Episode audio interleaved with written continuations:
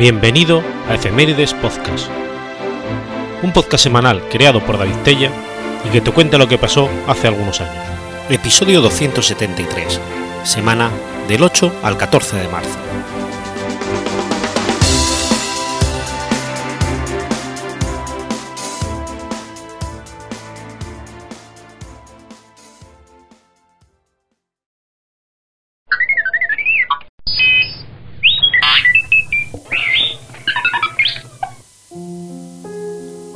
8 de marzo de 1844.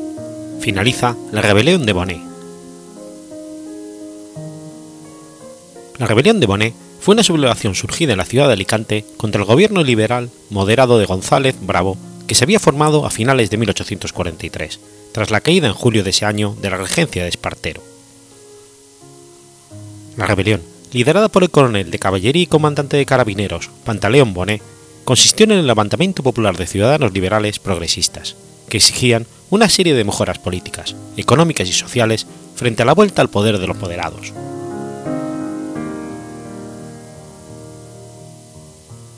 Pantaleón Bonet llegó a Alicante procedente de Valencia, con 150 carabineros de infantería, 50 de caballería y un batallón de infantería de Saboya. Los días 27 y 28 de enero los empleó para conseguir apoyo de oficiales de la guarnición de la ciudad y del castillo de Santa Bárbara, del cual se apoderó en la tarde de este último día. Se anunció la toma de la ciudad por los hombres de Pantaleón, de dos formas. A las 5 se avisó mediante varios tambores tocando llamada y tropa, y a las 6 se disparó un cañonazo desde el macho del castillo, seguido de otro unos minutos después, mientras la campana de dicha fortaleza tocando a rebato, anunció que la rebelión se había consumado en Alicante.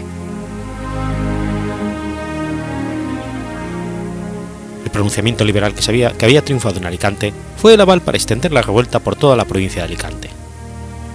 La idea era hacerse con las ciudades de Albacete, Murcia, Almería y Málaga, donde ya habían preparado el cabecilla de cada zona, y en la que quedaría Pantaleón Bonet como jefe absoluto de Alicante. Conforme avanzaban los días, la población alicantina notó las penurias del conflicto al ver sus casas destruidas, enormes gastos y hambruna.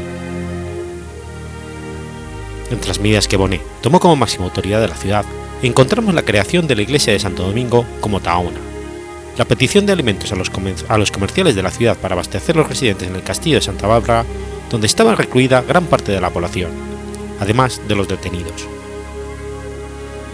También expuso un edicto para estimular el reclutamiento a sus tropas de ciudadanos entre los 16 y los 50 años, ofreciéndoles diferentes raciones de alimentos y tres reales por cada uno.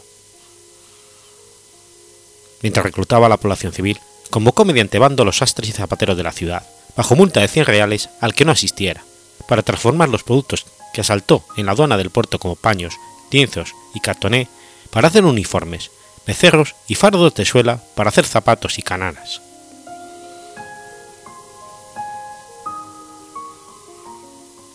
Entretanto, la lista de prisioneros de la rebelión de los Cense Bonet se iba engrosando poco a poco, entre la que destacaban autoridades como el alcalde primero, Miguel Pascual de Bonanza, los sindicos Juan Bananza, Félix Jiménez o Francisco Ansaldo, el regidor Juan García Álamo, el sindico Conde de Santa Clara, el comandante del correccional Mauricio Gil. Se resistió en la búsqueda el alcalde constitucional Cipriano Bergué, con el control total de Alicante, considerada plaza fuerte al estar completamente amurallada, dispuso importantes refuerzos en el castillo de Santa Bárbara, en el castillo de San Fernando y en el baluarte de San Carlos. El líder Bonet se vio obligado a gestionar en pocos días una importante estrategia en tropas, dinero, alimentos y armas. Además, realizó varios desplazamientos a diferentes puntos de la provincia para tratar de asegurar las defensas y mantener la moral de los oficiales y soldados.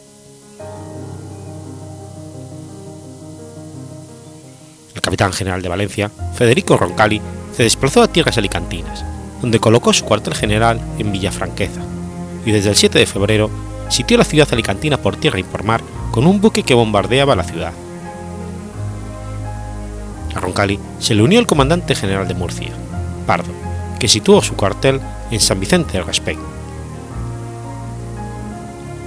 El 5 de febrero de 1844, entre Elda y Pedrel, se produjo una violenta escaramuza entre tropas de Bonet y el ejército del general Pardo, subordinado de Roncalli, en el que cayeron presos hombres importantes de Bonet como el teniente coronel capitán Ildefonso Basilio, el comandante José Mena, el capitán teniente Luis Gil, el comandante teniente Pío Pérez y los tenientes subtenientes Juan Gómez, Luis Molina y Arcadio Blanco. Poco a poco, el cerco se fue estrechando en favor de las tropas de Federico Roncalli. Roncalli y Pardo ordenaron reclutar a todos los varones, solteros o vidus, de 18 a 50 años, y muchas familias alicantinas huyeron en los primeros momentos ante el miedo a los enfrentamientos. Tras esto, Bonet se refugió dentro de los muros del castillo de Alicante, dispuesto a resistir.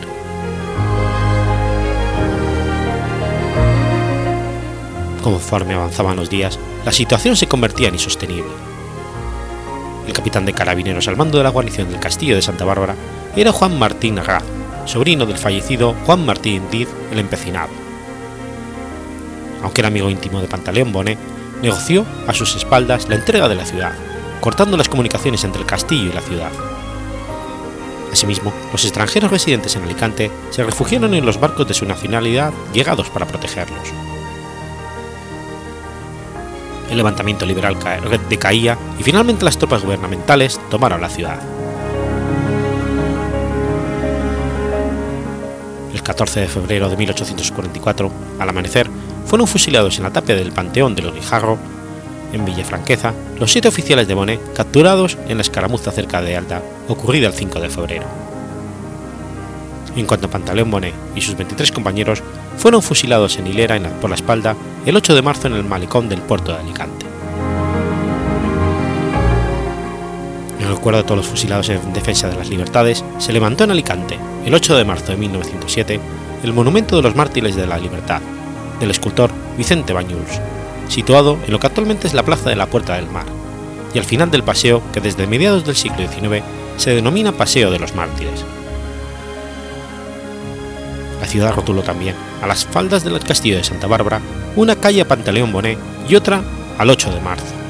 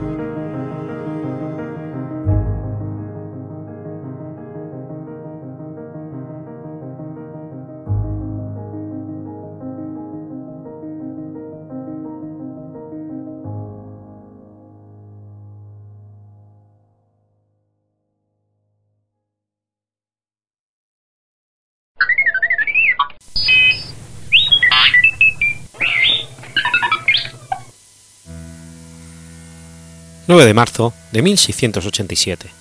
Sucede el fenómeno llamado tiempo de ruido. Tipo de ruido es el nombre que recibió el fenómeno ocurrido a las 22 horas del 9 de marzo de 1687 en la entonces villa de Santa Fe de Bogotá y sus alrededores. Se caracterizó por un ruido misterioso y fortísimo de origen desconocido, acompañado de un intenso olor a azufre, que se extendió durante varios días, con una duración aproximada de 15 minutos que generó pánico en colectivo en los habitantes de la ciudad.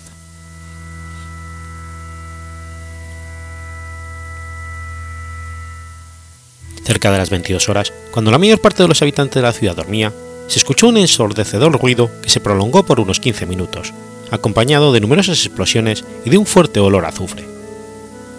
Pedro Mercado nos cuenta lo que sucedió.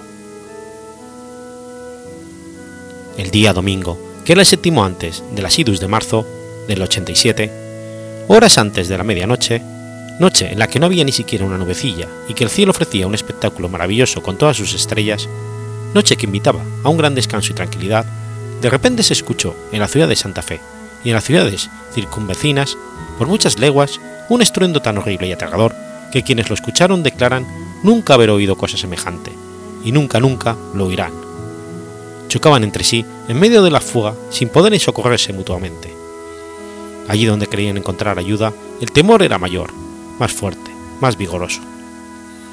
Otros decían escuchar como si se tratase de ejércitos formados en línea de combate prestos a pelear, oír el sonido de las trompetas llamado combate, que los arcabuceros de cerca se disparaban y que con bolas incendiarias haber escuchado el estrépito que hacen los soldados al sacar los sables para el combate, o que ambas partes con toda clase de proyectiles incendiarios mutuamente se atacaban. No faltan quienes aseguran que el ruido les parecía ser como el que producen las carretas por los empedrados, jaladas por caballos desbocados, otros imaginaban que el estruendo era como el que suelen producir descomunales troncos al ser arrastrados por las plazas de las calles pavimentadas con piedras desiguales. De inmediato, los habitantes de la ciudad colonial entraron en pánico y huyeron de sus casas en ropas de dormir por las calles destapadas. La mayoría se refugió en los claustros religiosos, donde permanecieron orando y ayunando varios días temiendo la llegada de una legión de demonios. Según Mercado y Martínez, el ruido se escuchó alrededor de 15 minutos. La versión de Casani nos aporta un dato diferente en cuanto a la duración, ya que dice que se situó por cerca de media hora, y nos cuenta que se sintieron tres explosiones. No hubo persona que no se espantase y que no lo oyese. Al primer golpe dudaron, todos al segundo temieron, y al tercero se aterraron, y con la perseverancia salieron de sí, y aún de sus casas y aún de la ciudad. Lo más singular fue que todo el tiempo que duró este rumor se esparció por el aire un pestilencial hedor de azufre, que ofendía el sentido. De esto fueron testigos todos aquellos quienes bastó el ánimo para estar sobre sí, y muchísimos que en un primer principio, antes que se turbase la fantasía, salían a las ventanas y el movimiento del aire les apestaba el olor. Este quizás se les subiría a la cabeza, para no poder advertir luego su permanencia. el presidente colonial Gil de Cabrera y Dávalos dirigió una expedición militar hacia las afueras de la ciudad, donde al parecer se sintió más fuertemente el extraño fenómeno. El ensordecedor ruido terminó aquella misma noche y nunca más se volvió a presentar. Mientras que el hedor, azufrado, permaneció durante algunos días más sobre la sabana de Bogotá. Durante muchos años posteriores, cada 9 de marzo se destapaban los sacramentos y se tomaba como una festividad religiosa en Santa Fe de Bogotá. La expresión tiempo del ruido se forjó dentro de la jerga de los habitantes del virreinato de la Nueva Granada.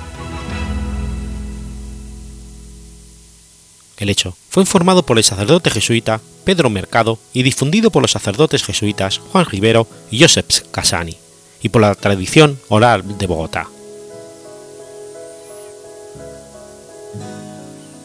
El desconcertante ruido, su duración y el olor azufre hicieron pensar inicialmente a eruditos y al pueblo llano que se trataba de una manifestación demoníaca propia del final de los tiempos. Siete meses después, sucedieron los terremotos del 20 de octubre de 1687 en Lima. La erupción de un volcán en la cordillera central como el volcán Machín o alguno de los cráteres del volcán Nevado del Ruiz explicarían inicialmente el fenómeno descrito en las crónicas el olor azufrado fácilmente alcanzaría una distancia como la que separa la cordillera central de la ciudad. En 1985, el cráter Arenas del Nevado del Ruiz hizo, erupción que destruyó el pueblo de Armero. Sus cenizas alcanzaron más de 500 kilómetros y el olor azufrado fue percibido por habitantes de diferentes municipios de Boyacá, Antioquía y Cundinamarca, a distancias incluso superiores, pero las cenizas no cayeron en forma homogénea en sus alrededores, pues al sur de Antioquía no se percibieron pese a encontrarse a distancias inferiores a 100 kilómetros. Un meteoroide, pequeño asteroide, es un fenómeno frecuente que también explicaría casi todos los fenómenos relatados. Freddy Moreno, especialista en astronomía, plantea que debido a la gran velocidad de estos cuerpos se generan intensas ondas de choque. En algunos casos se han informado de olores intensos, que los testigos comentan siempre como tipo azufrado. La falta de fenómeno luminoso se explicaría por la misma estadista que informa que en estos casos solo el 55% de las personas perciben el fenómeno luminoso. Pero la mejor prueba de que el ruido escuchado en Bogotá en 1687 es la similitud con el fenómeno sónico sentido en Chalabrisk, el 15 de febrero de 2013.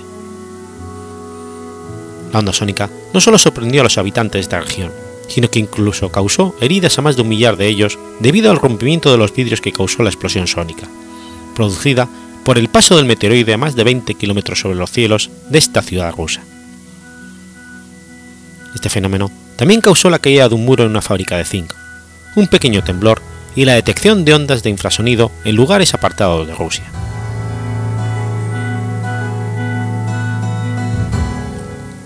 El 7 de julio de 2007, el departamento del Valle del Cauca fue sorprendido con una fuerte explosión que se sintió desde el municipio de Obando en el norte hasta Cali. En los siguientes días se encontraron unos pocos meteoritos que impactaron los techos de casas humildes de la zona de Agua Blanca, en Cali. El ruido sentido se debe a la gran velocidad con que viajan estos cuerpos a pesar de ser frenados por la atmósfera terrestre. El 5 de febrero de 2010 cayó otro meteorito, que estremeció todo el departamento de Santander con una explosión. Algunos habitantes lograron grabar el paso del meteoroide. Fenómenos más fuertes se han informado como la explosión de Tunguska, cuya explicación científica ha sido dada con base a la entrada de un meteoroide que no alcanzó a impactar en la superficie de Siberia, sino que explotó a 5 kilómetros de altura, dejando arrasada un área muy grande de bosques, produciendo un pequeño sismo que fue registrado en estaciones sismológicas y otros fenómenos meteorológicos de escala global. En Lewis hay numerosos informes que coinciden con muchos de los fenómenos descritos por Mercado. El olor a azufre es otro de los síntomas del paso del meteoroide y está apoyado por incontables informes. El tiempo del ruido era hasta ahora como una anécdota inexplicada, pero ahora, a la luz de la ciencia y de un estudio profundo del fenómeno descrito, pueden llevarnos a generar hipótesis sobre lo que posiblemente sucedió.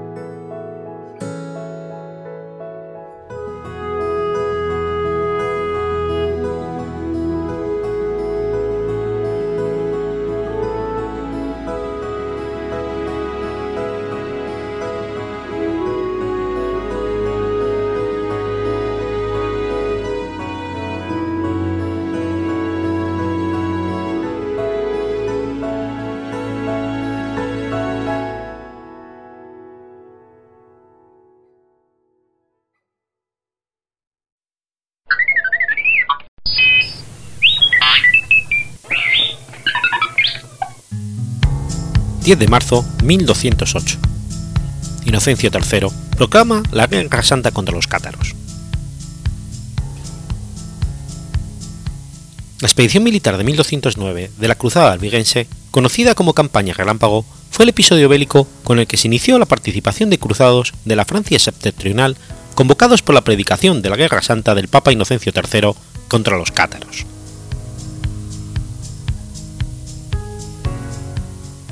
En la segunda mitad del siglo XII, se había difundido en las tierras de Languedoc el catarismo, considerado herejía por la Iglesia católica.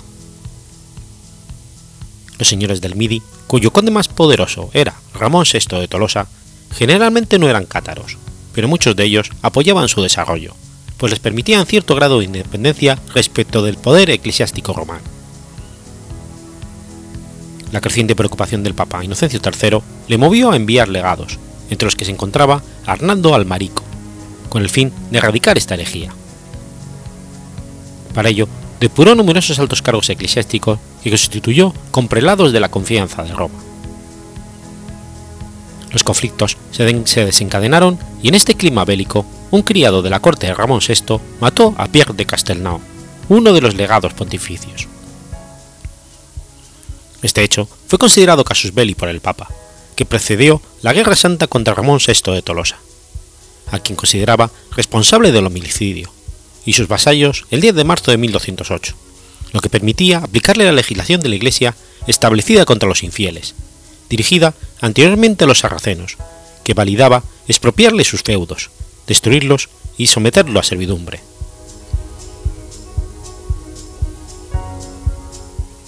Inocencio III consideraba que los herejes, por ser una amenaza interna de la cristiandad, eran peores que los musulmanes.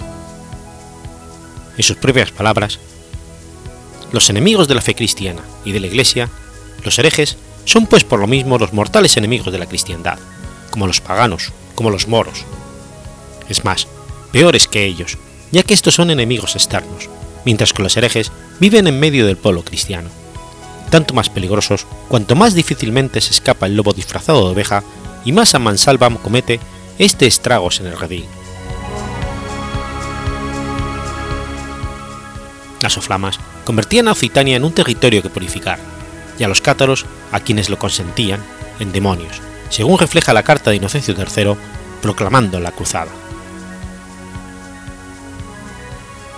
El Papa deseaba que fuera el propio rey de Francia, Felipe Augusto, quien liderara la cruzada contra los albigenses, pero sus intereses políticos en el norte, presionado por Juan sin Tierra de Inglaterra y por Otón IV de Alemania, no lo permitían desviar sus recursos hacia un conflicto que consideraba secundario en sus prioridades. Pero si bien no lideró la expedición, permitió que se alistaran sus nobles, que alcanzaron un considerable número de 500 caballeros, que según las características de las tropas de esta época, serían acompañados por el doble o el triple de escuderos y peones, hasta llegar a unos 1.000 o 2.000 efectivos en total.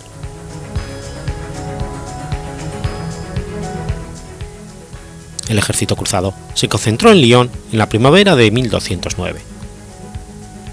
Estaban presentes importantes magnates del reino capeto de Francia como el duque de Borgoña, Eudes III o el conde de Nevers Hembe IV de Donzi. Lo integraban también los arzobispos de Sens, Reims, Reims y los obispos de Autun y Nevers. A oeste se completaba con los caballeros que servían en el séquito de los nobles, además de escuderos, peones y gente de toda condición que buscaban fortuna e indulgencias para sus pecados. El número de caballeros podría llegar a ser de 5.000 jinetes, contando tanto caballería pesada como ligera, escuderos y otras tropas a caballo, y unos 10.000 acompañantes a pie. No solo conformaban el ejército cruzado caballeros franceses del norte, sino también del sur, como Ademar de Potiers, el vizconde de Antuz y el arzobispo de Burdeos, el obispo de Agen, los condes de Auvernia y otros caballeros de Poitou, Provenza y Gascuña. En alguna medida, la cruzada contra los cátaros fue una guerra civil.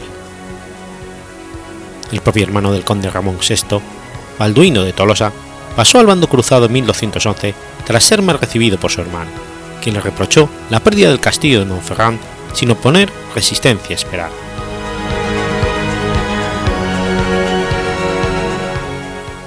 Dado que la organización militar correspondió al papado, ya que Felipe Augusto rechazó encabezarla, Inocencio III dio el mando directo de las operaciones a Arnaldo Almarrico, el joven y enérgico abad cisterciense y legado papal, que se demostró como el perfecto brazo de la línea dura para el exterminio de la herejía. Entre 1208 y 1213 fue la máxima autoridad responsable de la cruzada contra los cátaros. Solo en agosto de 1209 surgió la figura de Simón de Montfort, en quien delegó la comandancia militar.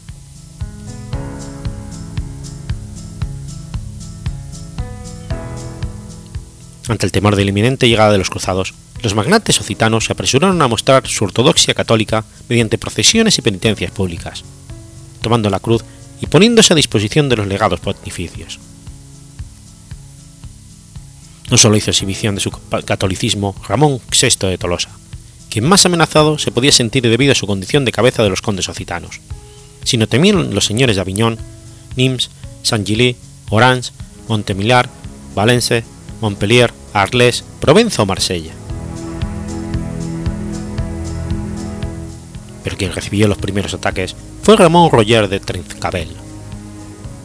No solo porque estaba considerado, ya desde el último cuarto del siglo XII, un protector de los herejes, sino porque tenía los apoyos externos y el poder militar de estos condes.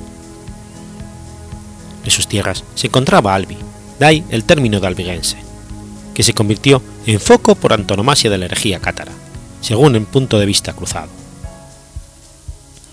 Además, los condes de Trencabel se habían caracterizado por la frágil estructura estatal de sus tierras y por su voluntad de independencia, que les mermó aliados. Su fama de rico los convertía, en suma, en un botín apetecible. Así, en su campaña de junio de 1209, el ejército cruzado se dirigió a los dominios del vizcondado de Trencabel y puso sitio a Béziers.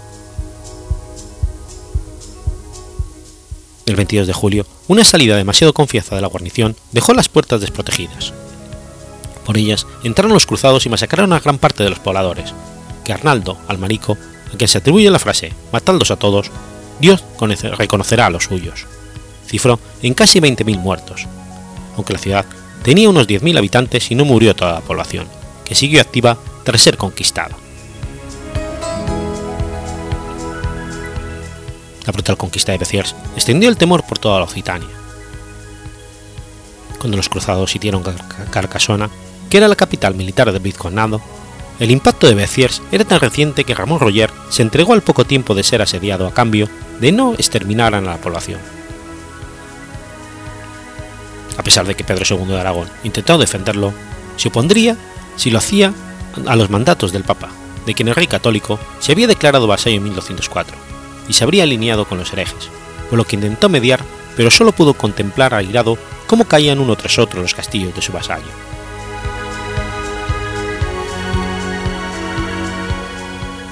Ramón Roger de Trecabel fue declarado hereje y desposeído de sus tierras por Arnaldo Almarico, quien se las ofreció al duque de Borgoña, Eudes III, y a otros altos nobles franceses.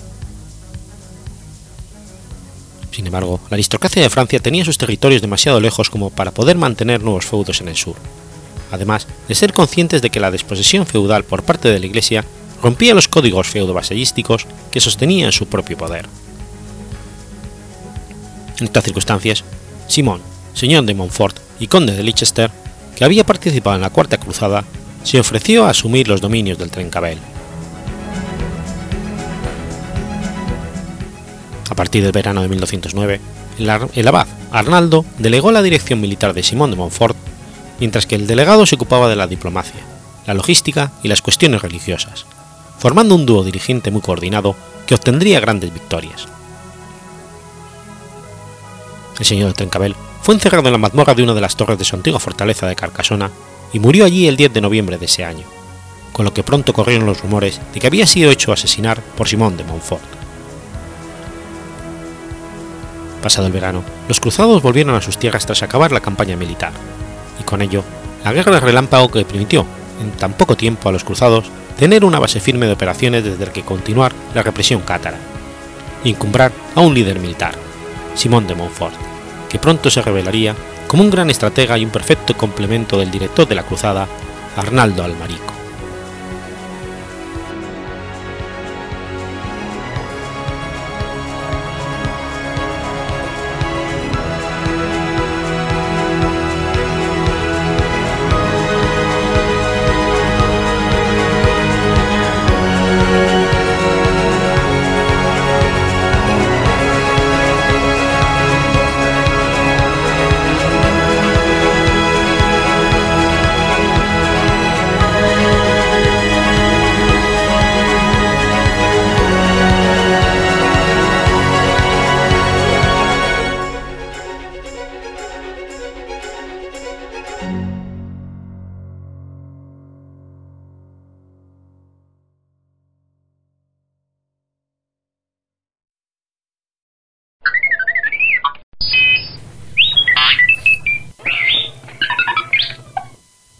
11 de marzo del 859.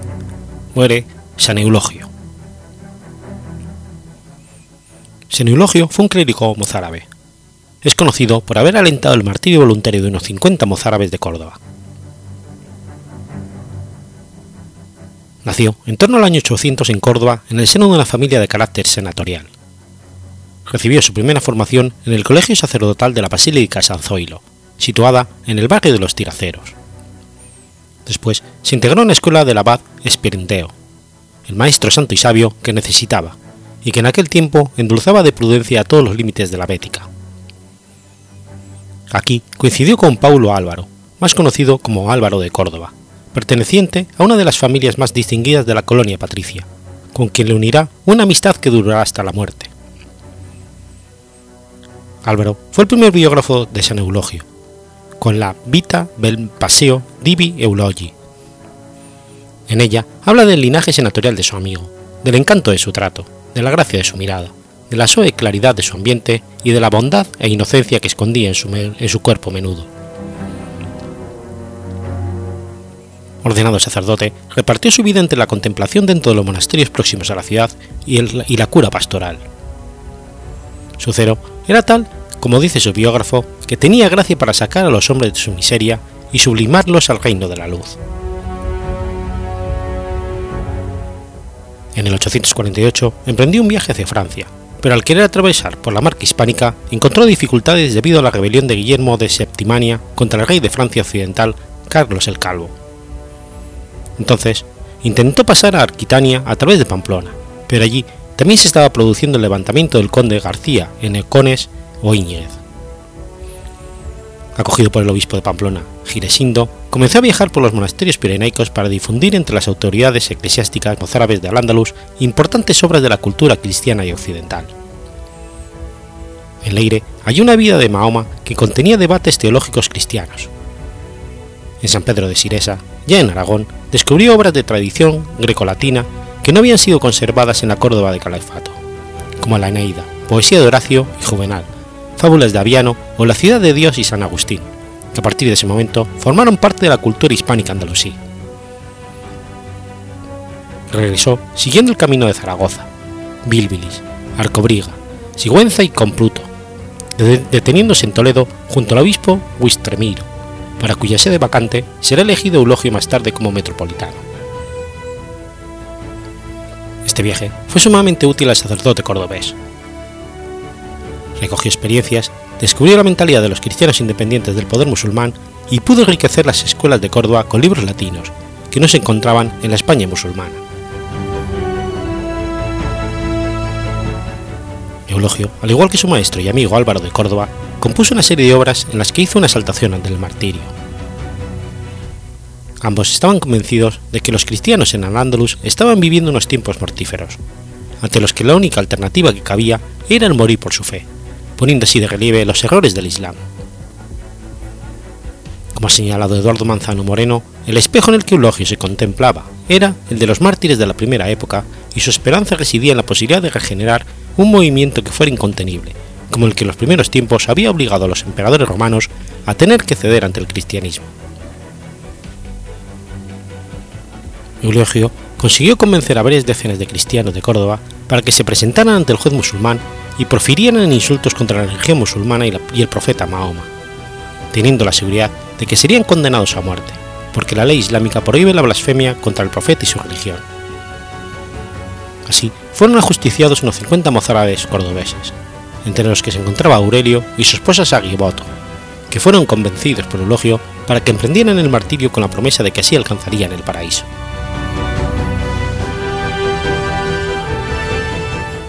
A causa de su defensa del movimiento martirial mozárabe, padeció prisión junto con el obispo Saulo. En la cárcel, desde el comienzo del otoño, escribió parte del Memorial de los Santos, una larga carta al obispo de Pamplona fechada el 15 de noviembre, y el documento martirial, dedicado a las santas Flora y María, también en prisión como él. El 29 de noviembre de 1851, Eulogio era liberado de la cárcel.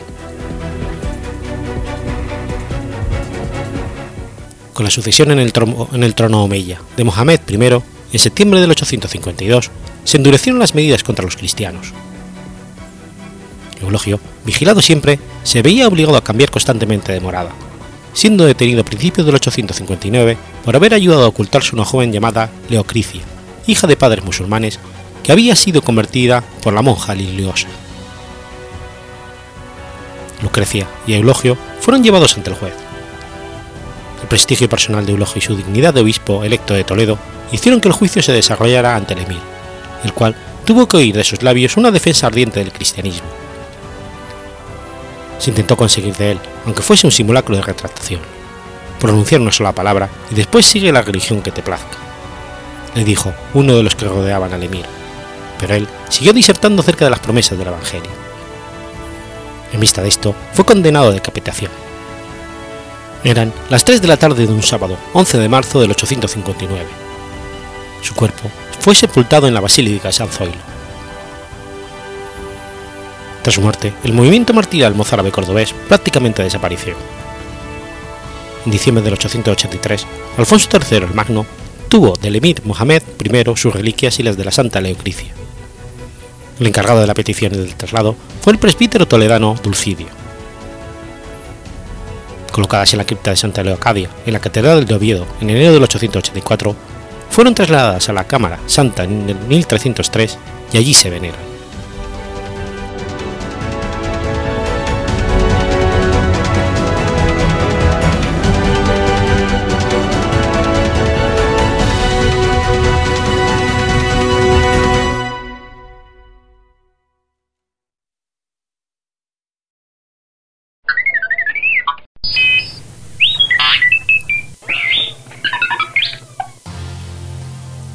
12 de marzo de 1550.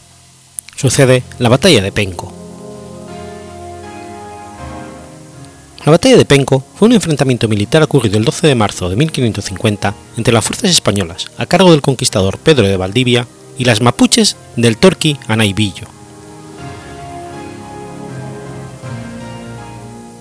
Tras la batalla de Quilacura, de febrero de 1546, Pedro de Valdivia decide retirarse a Santiago al ver las fuerzas superiores mapuches. Sin embargo, regresa cuatro años después, en cuanto logra reunir un mayor número de soldados. En enero de 1550, Valdivia salió de Santiago con poco más de 200 españoles y un cuerpo auxiliar al mando del cacique picunche Michamolonco. El 22 de febrero de 1550, se enfrentaron las fuerzas españolas de Pedro de Valdivia y las mapuches de Inavillo en la batalla de Andelain, en las cercanías de la actual ciudad de Concepción, y que finalizó con una victoria española. Como consecuencia de esta batalla, Valdivia construyó un fuerte en Penco para estar preparado para los próximos ataques. A Valdivia le tomó ocho días construir una zanja de 12 pies de profundidad y tras ella una pared de 1500 pasos de longitud hecha con la tierra extraída de la excavación. El Toquianavillo, tras la derrota, reunió a unos 10.000 guerreros de Arauco y otros 5.000 de Tucacpel, y con estas fuerzas planteó un ataque contra el fuerte español de Penco. El 12 de marzo, un ejército de 60.000 guerreros, según las fuentes de la época, al mando de Inavillo, avanzó contra la fortaleza de Penco con tres divisiones separadas, con 5.000 escaramuzadores dirigiendo su avance. La rodearon y sitiaron, pero estaban imposibilitados de asaltarla. Lanzaron flechas y piedras contra los defensores, y estos últimos esperaban que los indígenas les presentaran batalla en campo abierto para poder usar su caballería. Los conquistadores, ya conocedores de Anevillo, le vieron en el campo y Jerónimo de Alderete, sin permiso de su comandante, cargó contra él. Sin embargo, el Torqui ordenó cerrar filas y, le rechazó. Viendo el riesgo para Alderete, el gobernador mandó a la caballería de Villagra en su ayuda. Ambos españoles reorganizaron a sus jinetes y arrasaron con las fuerzas de Gavillo, aún en desorden tras la primera carga. Los mapuches huyeron por un terreno imposible de transitar para la caballería y la infantería hispana por lo que dejaron a sus yanaconas la labor de perseguirles. En el campo de batalla quedaron los cuerpos de hasta 4.000 indígenas y cerca de 200 prisioneros. Cerca de 300 murieron solo en las cargas de caballería española. Valdivia, para dar un escarmiento, les cortó una mano y la nariz a cada prisionero para después soltarlos.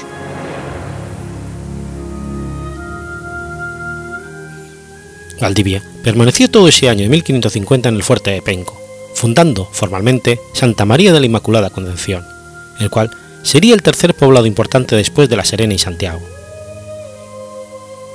Con la victoria en la batalla de Penco, este territorio pasa a ser cuartel general principal en la Guerra de Arauco. En febrero de 1551, Valdivia reemprendió la campaña desde Concepción con 170 soldados, llegando hasta las márgenes del río Cautín. Allí funda un fuerte cercano al tributario Río Damas, la Imperial, dejando encargado a Pedro de Villagra la misión de terminarlo. Pronto se habrían de fundar nuevas ciudades en el territorio mapuche.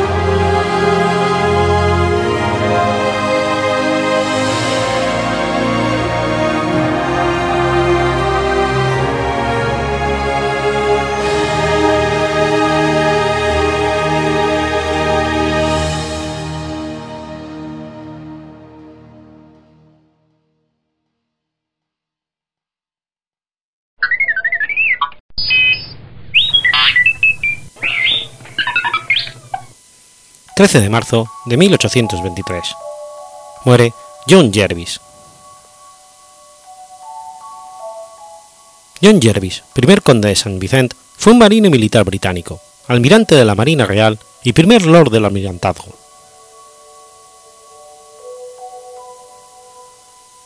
Jervis nació en Medford Hall, Staffordshire, en 1735. Cuando contaba con apenas 13 años, Dejó los estudios de las humanidades y se embarcó como guardiamarina en la fragata Gloucester, de 50 cañones. Alcanzó el rango de teniente en 1755 y el mismo año tomó parte de la conquista de Quebec. En 1760 ascendió a primer comandante y mandó varios buques en el Mediterráneo y en el Canal de la Mancha. Sirvió como capitán durante la Guerra de Independencia de los Estados Unidos y luchó en la primera batalla de Ushan, en 1778. Recibió la honorabilísima Orden del Baño tras la captura del buque francés Pegasus en 1782, y al año siguiente entró en el Parlamento británico en representación de Launceston y posteriormente de Yarmouth, dentro del Partido Liberal. En 1787 obtuvo el almirantazgo y un año después se casó con su prima Marta Parker. Con el inicio de las guerras napoleónicas entró en servicio en las Indias Occidentales, cooperando con el ejército de la conquista de las islas francesas. Al volver al Reino Unido en 1795, fue promocionado al rango de almirante. En noviembre tomó el mando en el Mediterráneo, donde mantuvo el bloqueo de Tolón y ayudó a los aliados de Gran Bretaña en Italia.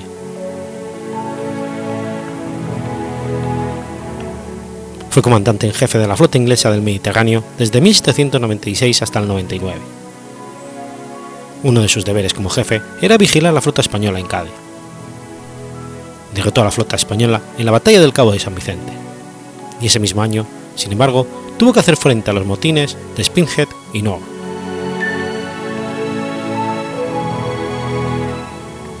Jarvis previno la ruptura de la cadena de mando mediante la severidad, incluyendo las flagelaciones, el ahorcamiento de marinos y el escarnio público de sus oficiales, uno de los cuales, sin John Orde, le retó en duelo. En cualquier caso, elevó la disciplina de la Marina a un nivel más alto del que nunca tuvo antes. Siempre estuvo dispuesto a promocionar a los buenos oficiales, y la eficiencia del escuadrón con el que Nelson ganó la batalla del Nilo se debió en gran parte a él. Jarvis dejó el mando temporalmente en 1799 debido a su frágil salud, pero se recuperó y reasumió el mando al año siguiente. Se le otorgó el título de conde de San Vicente y se convirtió en el primer lord del almirantazgo en 1801.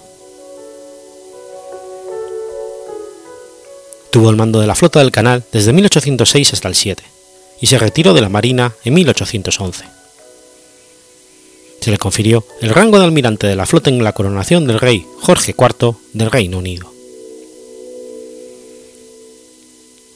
Se erigió un monumento a su memoria en la Catedral de San Pablo de Londres, y numerosos retratos suyos en diferentes periodos de su vida.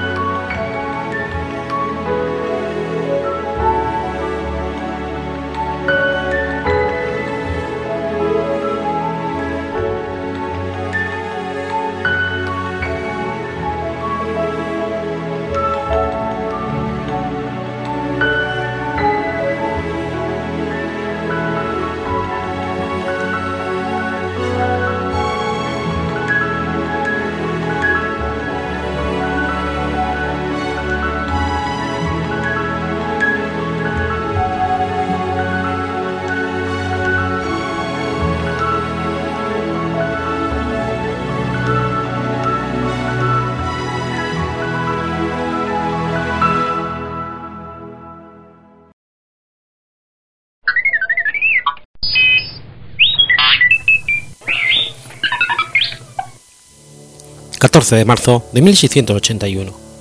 Nace Georg Philipp Telemann. Georg Philipp Telemann fue un compositor barroco alemán, aunque su obra también tuvo características de principios del clasicismo. Está considerado el compositor más prolífico de la historia de la música. Georg Philipp Telemann nació en Magdeburgo, actual capital del Estado Federado de Sajonia-Anhalt. Su familia no tenía particular interés en la música, ya que únicamente un bisabuelo había sido cantor en Halberstadt y ningún otro familiar había tenido relación con ella. El padre falleció en 1685, dejando a cargo de la viuda la educación del joven Telemann. Contaban con empleo en la iglesia local y constituían una familia de clase media alta. El niño comenzó a descubrir la música a los 10 años de edad mostrando enseguida talento al componer su primer opus a los 12 años. Sin embargo, esta actitud no contó con el apoyo de su familia. Temiendo que Telemann siguiera una carrera musical, su madre le quitó todos los instrumentos y le envió en 1693 a una nueva escuela en Zerlafeld, con la esperanza de que este cambio oriental al muchacho hacia una profesión más lucrativa. Factores clave para que Telemann se convirtiera en el más famoso músico de su época en Alemania fueron su sentido del humor, una personalidad amigable, una tremenda confianza en sí mismo y una productividad increíble desde temprana edad. La estrategia materna finalmente falló, porque el director de la escuela observó el talento musical del nuevo alumno y permitió que Telemann siguiera componiendo y expandiendo sus conocimientos en forma autodidacta. Para la época en, que contemplaba sus estudios en Hildesheim, Telemann había aprendido a tocar casi sin ayuda la flauta dulce, el órgano, el violín, la viola de gamba, la flauta travesera, el oboe, el chulembao, entre otros instrumentos musicales. Sus viajes le permitieron asimismo conocer nuevos estilos musicales y sus primeras influencias fueron Johann Rosenmüller y Arcangelo Corelli. En 1701, Telemann ingresó en la Universidad de Leipzig con el fin de estudiar leyes, posiblemente a petición de su madre. El nuevo intento no duró más que lo que tardó su talento en ser descubierto, y enseguida le encargaron componer música para las principales iglesias de la ciudad. Al poco tiempo, fundió un colegio de 40 miembros para dar conciertos de su música. Al año siguiente lo nombran director de la ópera de Leipzig y cantor de una de sus iglesias. Su creciente fama comienza a inquietar al compositor mayor Johann Kuhn, cuya composición, como director musical de la ciudad, se, se ponía en riesgo al ser nombrado Telemann cantor. Telemann también ocupaba a muchos estudiantes en sus producciones operísticas, restándoles tiempo para participar en su música sacra promovida por Kunau. Finalmente Kunau denunció a Telemann por músico de ópera, pero aún después de la partida de este último no logró recuperar a los intérpretes que había perdido. Telemann abandonó Leipzig en 1705 para actuar como maestro de capilla en la corte del conde Edmund II de Soror Allí se familiarizó con el estilo francés de Lully y Campra, componiendo varias oberturas y suites durante los dos años que estuvo en el puesto. La invasión de Alemania por los suecos obligó a la corte de Edermann a evacuar el castillo. Se que Telemann visitó París en 1707 y después fue nombrado jefe de cantores en la corte de Eisenach, donde conoció a Johann Sebastian Bach. principal cargo obtenido por Telemann fue su nombramiento en 1721 como director musical de las cinco principales iglesias de Hamburgo, puesto que mantendría el resto de su vida. Allí escribió dos cantatas para cada liturgia dominical, así como otra música sacra para ocasiones especiales. Además de enseñar canto y teoría de la música y dirigir otro colegio musical que realizaba uno o dos conciertos por semana. Telemann también dirigió la ópera local durante unos pocos años, pero esto le significó una quiebra financiera. Cuando el puesto de Kunau en Leipzig fue vacante, Telemann se presentó como candidato, resultando aprobado por el Consejo de la ciudad entre seis postulantes. Sin embargo, rechazó el nombramiento, aunque no sin antes usarlo como excusa para obtener un aumento de sueldo en su cargo de Hamburgo. Ante la persistencia de la vacante, el Consejo de Leipzig seleccionó a Christopher Graupuner, quien tampoco aceptó el nombramiento. Finalmente lo asumió el puesto Johann Sebastian Bach. Telemann incrementó además sus ingresos en Hamburgo con varios cargos menores en otras cortes y la publicación de volúmenes de su propia música. Su producción musical comenzó a declinar a partir de 1740 y se enfocó más enérgicamente en escribir tratados teóricos.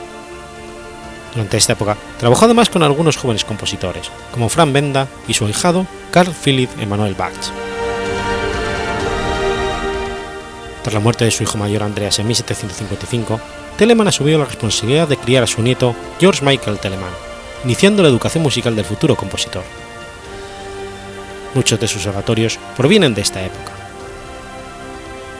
En los últimos años de su vida, su vista empezó a deteriorarse, y este problema le llevó a disminuir su actividad a partir de 1762.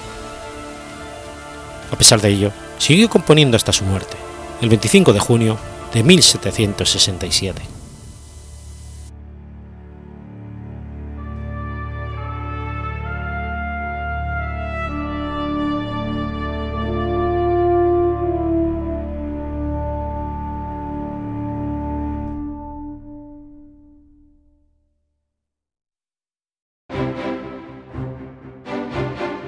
Has escuchado Efemérides Podcast.